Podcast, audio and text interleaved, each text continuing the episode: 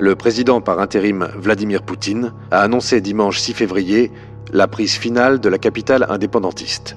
Sur place, quelques rares médecins tentent d'évacuer les combattants blessés qui n'ont pu s'enfuir. La ville symbole est tombée, mais la guerre apparaît sans issue politique.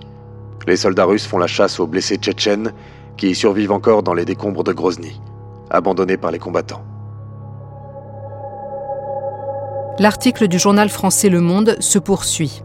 Le sort des réfugiés qui rentrent plus ou moins forcés dans les territoires libérés inquiète les ONG.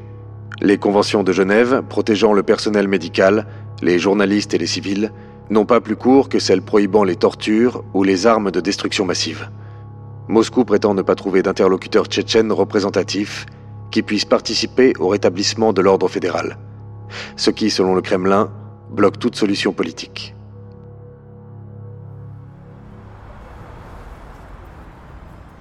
Nous sommes en février 2000.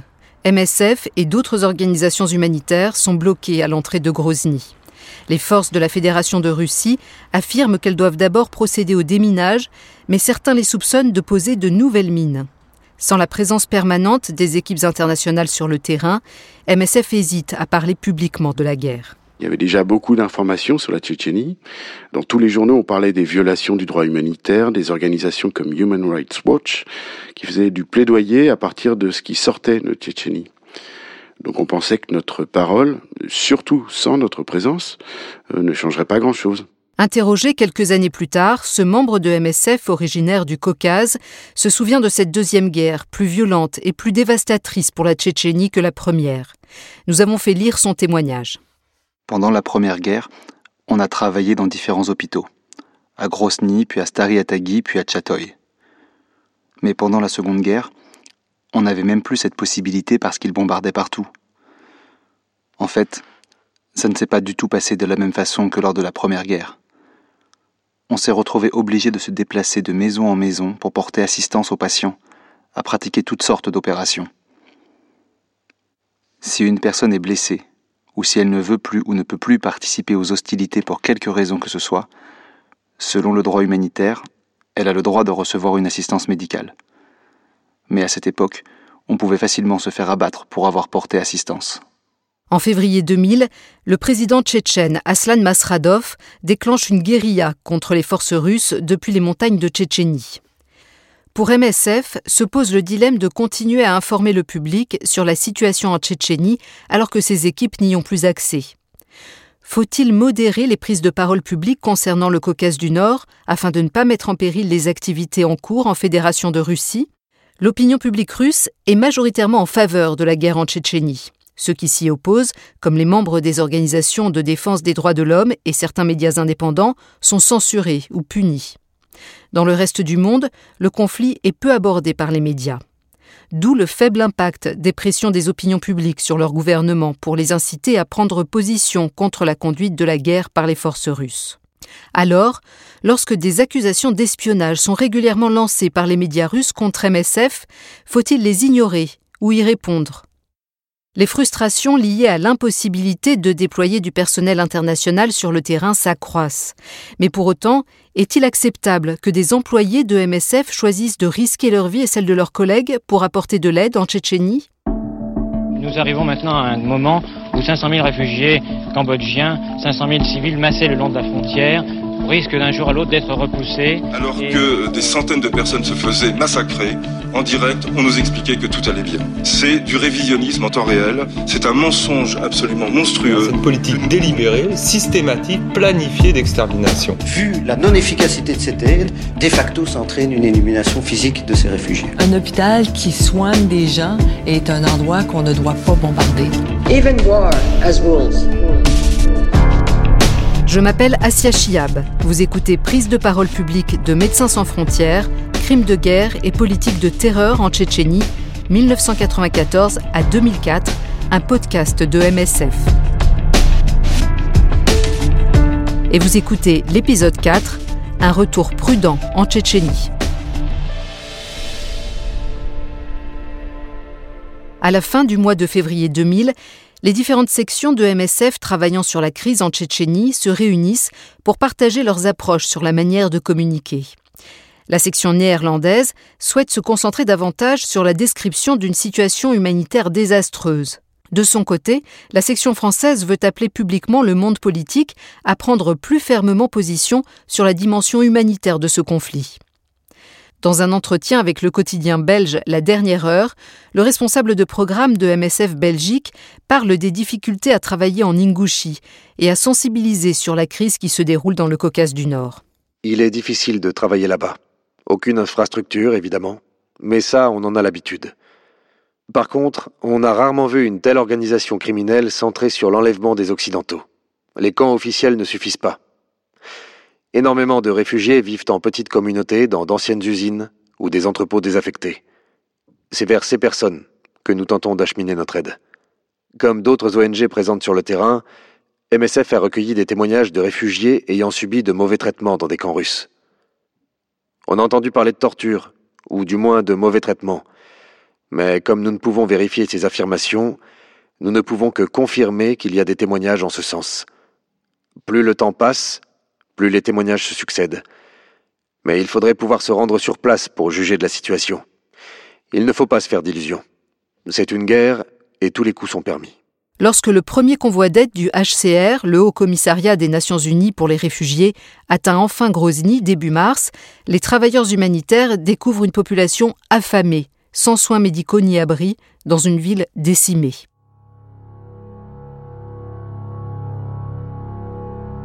En février et mars 2000, les équipes MSF se retrouvent à combattre des rumeurs colportées par la presse russe qui questionnent la neutralité de leur organisation dans le conflit. Le 29 février, le ministre de la Justice de la Fédération de Russie déclare, je cite, que les forces armées russes n'empêchent pas la Croix-Rouge et MSF de transporter des médicaments aux combattants séparatistes tchétchènes dans les montagnes. Fin de citation. Une chaîne de télévision russe interprète cette déclaration comme une accusation, à savoir que, en effet, MSF livre des médicaments aux combattants séparatistes. Elle invite MSF à venir à l'antenne pour s'en expliquer, les équipes déclinent l'invitation. Elles réfutent l'accusation et prennent des mesures pour s'assurer que la presse locale soit désormais mieux informée de la réalité de leurs activités. À peine trois jours plus tard, le commandant des forces russes en Tchétchénie met de nouveau à mal la crédibilité de l'organisation en déclarant à la télévision que MSF a des intérêts qui nuisent à l'État russe. Il affirme également que MSF sert de couverture à des services de renseignement les avis sont partagés sur la réponse à opposer aux déclarations russes. Kenny Gluck, conseiller régional de MSF Hollande.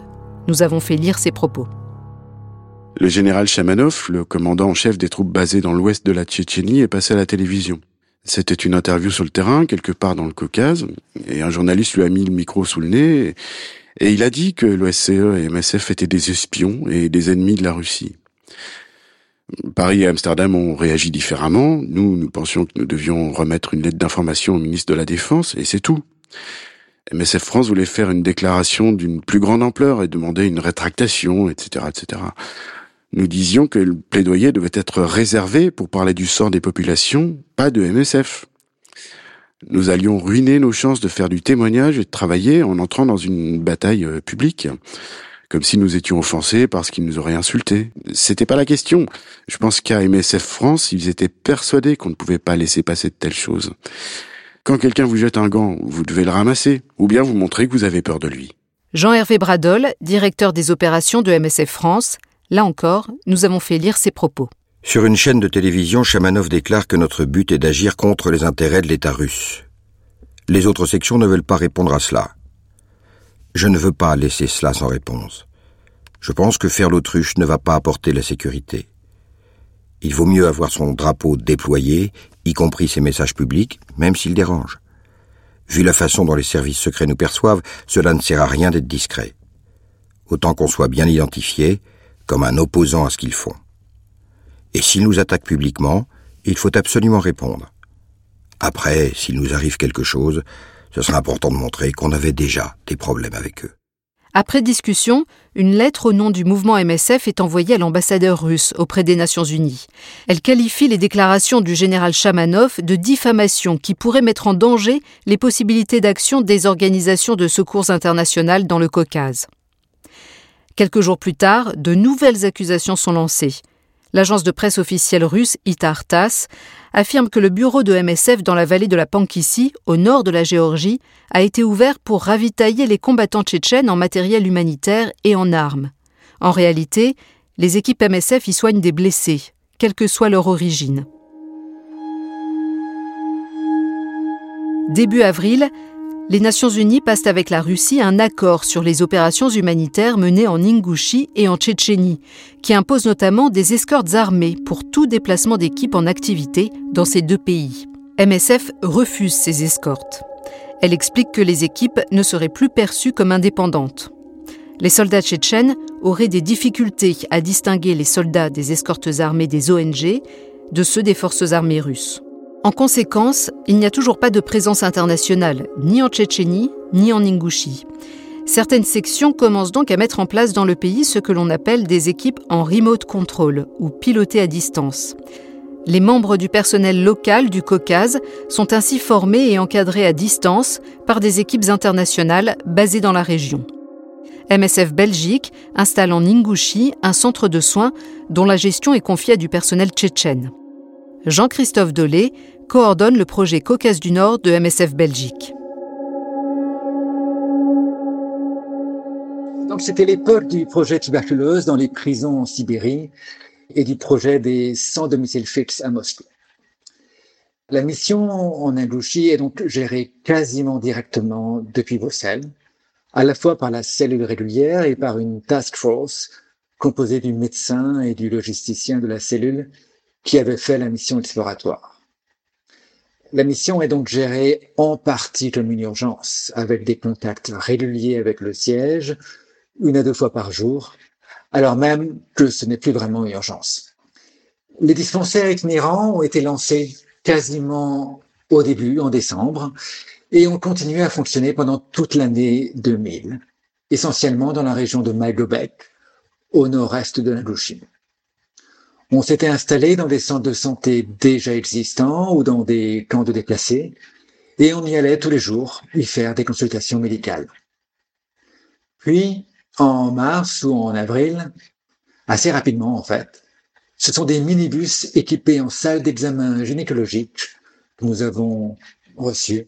Cependant, l'encadrement de ces équipes pilotées à distance sur une longue période n'est pas sans poser de problème. Jean-Christophe, à nouveau. Vers la fin avril, on a fait une réunion de comité de projet à Bruxelles au cours de laquelle on propose à nouveau de faire en Tchétchénie le même type d'assistance qu'en Indochine. Des biens de première nécessité et un dispensaire itinérant en privilégiant les femmes.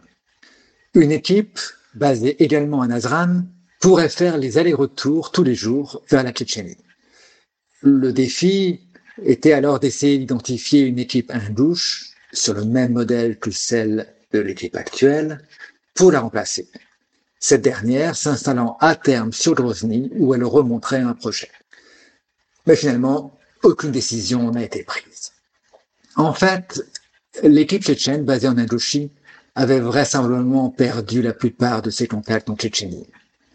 Ses membres avançaient toutes sortes de bonnes raisons pour ne pas être remplacés en Indochine. Les Ingouches ne sont pas fiables, disait-il. Le projet est en pleine expansion et donc nous avons besoin de toutes les ressources ici avant même de vouloir commencer un deuxième projet, et ainsi de suite. Au bout de quelques mois, le remote control s'était inversé.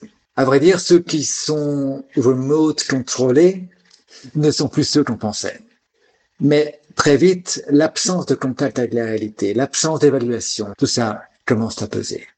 C'était donc l'équipe locale qui nous guidait dans le bon ou dans le mauvais sens. La section suisse de MSF ouvre une mission au Daghestan. Son objectif est d'arriver à travailler juste de l'autre côté de la frontière, dans l'est de la Tchétchénie. Le directeur des opérations de MSF suisse raconte. Nous avons fait lire ses propos. On a commencé à s'intéresser au Daghestan en 2000, avec une première mission d'exploration à partir de l'Azerbaïdjan. C'était une première prise de contact. Le Daghestan était déserté par toutes les organisations internationales parce qu'il y avait eu des kidnappings. À travers les médias et des contacts que nous avons eus, nous avons senti que l'Est de la Tchétchénie pourrait être à terme intéressant. Le but n'était pas d'aller tout de suite en Tchétchénie, mais d'aller étape par étape, de comprendre le contexte à partir du Daghestan, d'essayer de faire sa place en travaillant à la frontière avec la Tchétchénie. La situation humanitaire n'était pas comparable à celle de l'Ingouchi. On a commencé un programme à Khasavyurt, à la frontière tchétchène, à partir de Moscou et de Makhachkala, la capitale du Daghestan. Le programme s'est étendu. On a commencé à travailler à la frontière tchétchène dans des centres de santé. Rien de très spectaculaire, hein, mais des soins de base dans des régions délaissées. Ça nous a permis de prendre contact avec un certain nombre de Tchétchènes. Au niveau de la sécurité, on avait une politique assez stricte. On n'a jamais laissé trop longtemps les gens sur place. On les rapatriait rapidement vers Moscou. On avait deux chefs de mission qui se relayaient. Pour nous, le coordinateur était la personne centrale dans la réalisation de projets. Donc on ne pouvait pas se permettre de faire du remote control, et on ne voulait pas en faire. Hein. On ne voulait pas prendre de risques. La section française de MSF reste indécise quant au niveau de risque acceptable pour ses activités dans le Caucase. En avril, un programme de soutien à un hôpital de Nazran, la capitale de l'Ingouchi, est ouvert. Le docteur Éric Comte est le premier coordinateur de terrain de MSF France dans la République. Nazran était une toute petite ville. On, vivait dans un hôtel qui était gardé par des miliciens et dans lequel on avait l'ordre de rester toute la journée en y donnant nos rendez-vous. On n'avait pas le droit de sortir. On était simplement autorisé à aller dans l'hôpital qui était à peu près à 500 mètres avec une voiture euh, sécurisée. On, s'ennuyait et puis on voyait que les choses qui se passaient, c'était en dehors de l'hôtel, dans les camps de réfugiés. On avait commencé après à aller en Tchétchénie, à Cernovos, qui, qui était un village à deux kilomètres de la frontière avec l'Ingouchi. Au début, c'était vraiment pour dire qu'on y allait, qu'on a été rentré en Tchétchénie.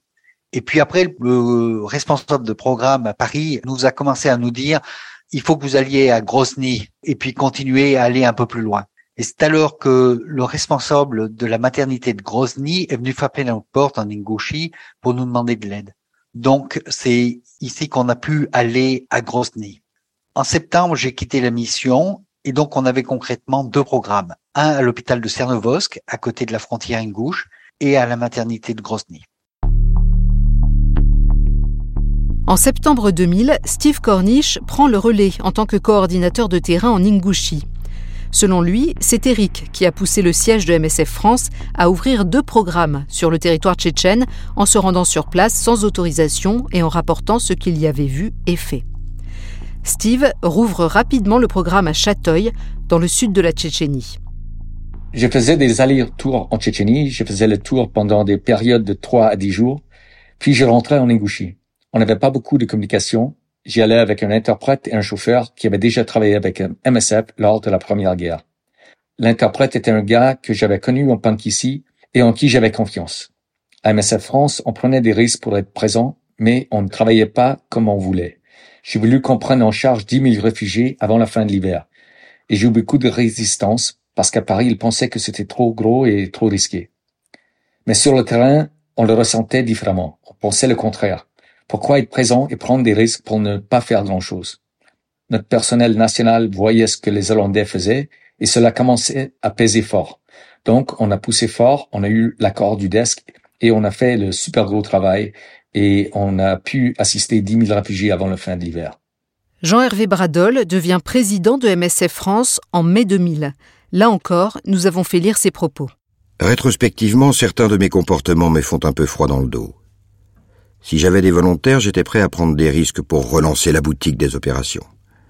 Quand on est dans de telles humeurs, il est difficile de faire la part des choses et à certains moments, les bonnes et les mauvaises motivations s'intriquent. Steve Cornish et moi étions assez remontés. Denis Gouzer, qui était dans le desk, était un peu plus prudent que nous. Je pense que si Steve n'est pas entré plus tôt en Tchétchénie monter une opération, c'est parce que Denis l'a bloqué. Sinon, il y serait entré. Denis jugeait que c'était trop dangereux à ce moment-là, et il avait raison. Steve et moi, individuellement, on était prêts à y aller nous-mêmes. On relativisait le danger en estimant qu'on ne le faisait pas prendre à des gens qui n'étaient pas au courant. On était peut-être un peu trop enthousiastes. Et je ne regrette pas que Denis ait été là pour modérer nos ardeurs. Dans le prochain épisode, les différentes sections de MSF se mettent enfin d'accord sur une stratégie média commune pour faire sortir l'information de Tchétchénie et la diffuser, en particulier dans les médias russes. Les journalistes avaient très peur de s'y rendre. Donc on apportait un peu la crédibilité du témoignage d'étrangers, alors que tant de journalistes n'y étaient jamais allés. Même les gens de Human Rights Watch n'y étaient jamais allés. Hein. Tout le travail était fait par des Russes et des Tchétchènes. Et malheureusement, dans la presse occidentale, la parole d'un étranger a plus de poids que celle de l'autochtone. Les témoignages qui sortent de la zone de guerre sont poignants et le débat se poursuit sur la manière de les recueillir et de décider qui doit les rendre publics. Ce podcast, prise de parole publique de MSF, est basé sur l'étude de cas Crimes de guerre et politique de terreur en Tchétchénie, 1994 à 2004, écrite par Laurence Binet. Cette étude fait partie de la série des études de cas sur les prises de parole publiques, un projet de MSF International. Cette série de podcasts est écrite, produite et réalisée par Andrea Ranchcroft. Direction éditoriale Nancy Barrett, Laurence Binet, Rebecca Golden-Timsar. Production Marjolaine Corr. Narration Asia Chiab. Montage et illustration François-Xavier Lernoux. Lecture des extraits Vincent Viotti, François-Xavier Lernoux, Fabrice Bandera, Victorien Robert et Franck Duarte. Musique Lost Harmonies et Peter Senberg. Tous nos remerciements au docteur Éric Comte, à Steve Corniche et à Jean-Christophe Dolé. Pour lire l'étude complète et découvrir toutes les autres études de cas, rendez-vous sur notre site web msf.org/speakingout. Merci de nous avoir écoutés.